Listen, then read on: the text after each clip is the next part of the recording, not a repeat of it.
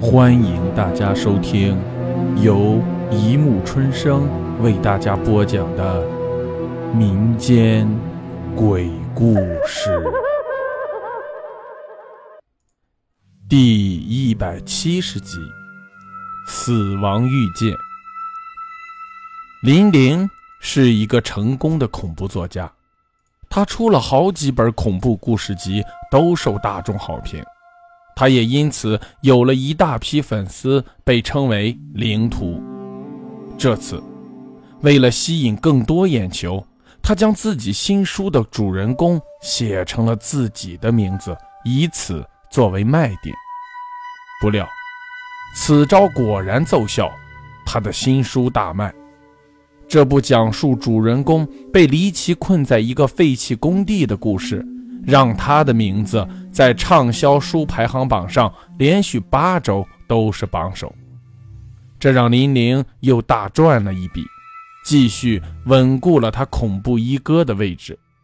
这天，他做完一场新书的签名发布会后，准备驱车回家，突然，手机响了，只听见手机里有人说：“来吧。”让你感受一下你新书里的恐惧。这声音透着无比的寒气，仿佛一个冻僵了的人在对他耳语，不仅让林玲全身一寒。正当林玲想问下你是谁的时候，对方已经挂断了电话。林玲看看对方号码，发现没有显示，她也没有在意。以为是哪个无聊的书迷在故意吓唬自己，也就没在意，发动了车子就往家开。林玲越开越发觉不对劲儿，四周的人越来越少，天空也越来越暗，跟暴风雨即将来临一般。但路依旧是回家的路。林玲叹口气。可能是自己写的小说太多，有些神经衰弱吧。渐渐的，四周已经人迹全无，四周也是漆黑一片。林玲只能借着汽车发出的微弱灯光向前继续开着。突然，一道大铁门挡住了他的去路。借着灯光，他看见门口用鲜红的字写着。欢迎光临，林玲。这不是自己小说里的剧情吗？林玲一惊，再想到刚才接起的那个奇怪电话，他再也坐不住了，急忙倒车，却发现来时的路不知道让谁给封住了。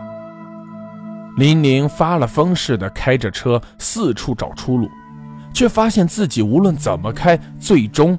只能绕回原点。更要命的是，汽车没油了，一直坐在车里也不是办法。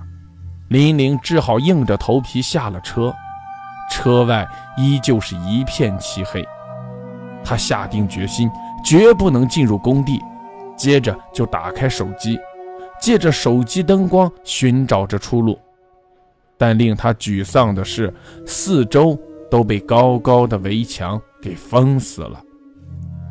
林玲呆呆看着眼前这栋大楼，迟迟不肯迈出步伐。与此同时，天空中突然刮起了阵阵冷风，吹得林玲头皮发麻。不得已之中，他迈步进入了工地大楼。进了楼层，他发现一切都是空荡荡的。四周就像真空的一般，冷冷的，只有他的声音。突然，前方传来了浓重的喘气声，但他的手机发出的光照不到。这声音就像杀猪时猪气管传来的声音，散发着无尽的绝望和疯狂。林玲僵住了，站在那里一动也不敢动，但那声音。像是在他耳边一样，变得越来越清晰，越来越大，像是某种诱惑般吸引着他，诱惑着他。最终，林林好奇心大过了恐惧，又或是别无他法，只能向前走去。只见前面有张板凳，一个被全身剥了皮的人钉在上面。那人头低垂着，不停地喘着粗气，浑身不断地渗出血水。那人努力的、艰难的，一步步、一点点的往上抬着自己的头。林玲呆呆的看着，心想赶紧离开这里，但腿却似灌了铅似的，半步也挪不动。终于，那人抬起了头，或者说，那已经不能称作人了，整个面目。爬满了蛆，眼眶空洞洞的，干瘪的嘴唇颤抖着，不时发出阵阵嘶嘶声。他看着林玲，面部扭曲着，咧开嘴笑了出来。哼哼哼，你终于来了。嗯嗯嗯。大楼外，一声凄厉的惨叫之后。四周又恢复了寂静。过了几天，一个流浪汉在一座废弃的办公大楼里发现了一具尸体，就那样被钉在了板凳上，头低垂着，全身已是血肉模糊。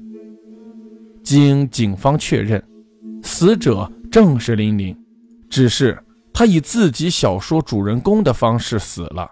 死因却无从考证，很多人都说他把自己写死了，而之后的许多恐怖写手再也没敢用自己的名字写，因为如果你写了，就是在遇见你自己的死亡。好了，故事播讲完了，欢迎大家评论、转发、关注，谢谢收听。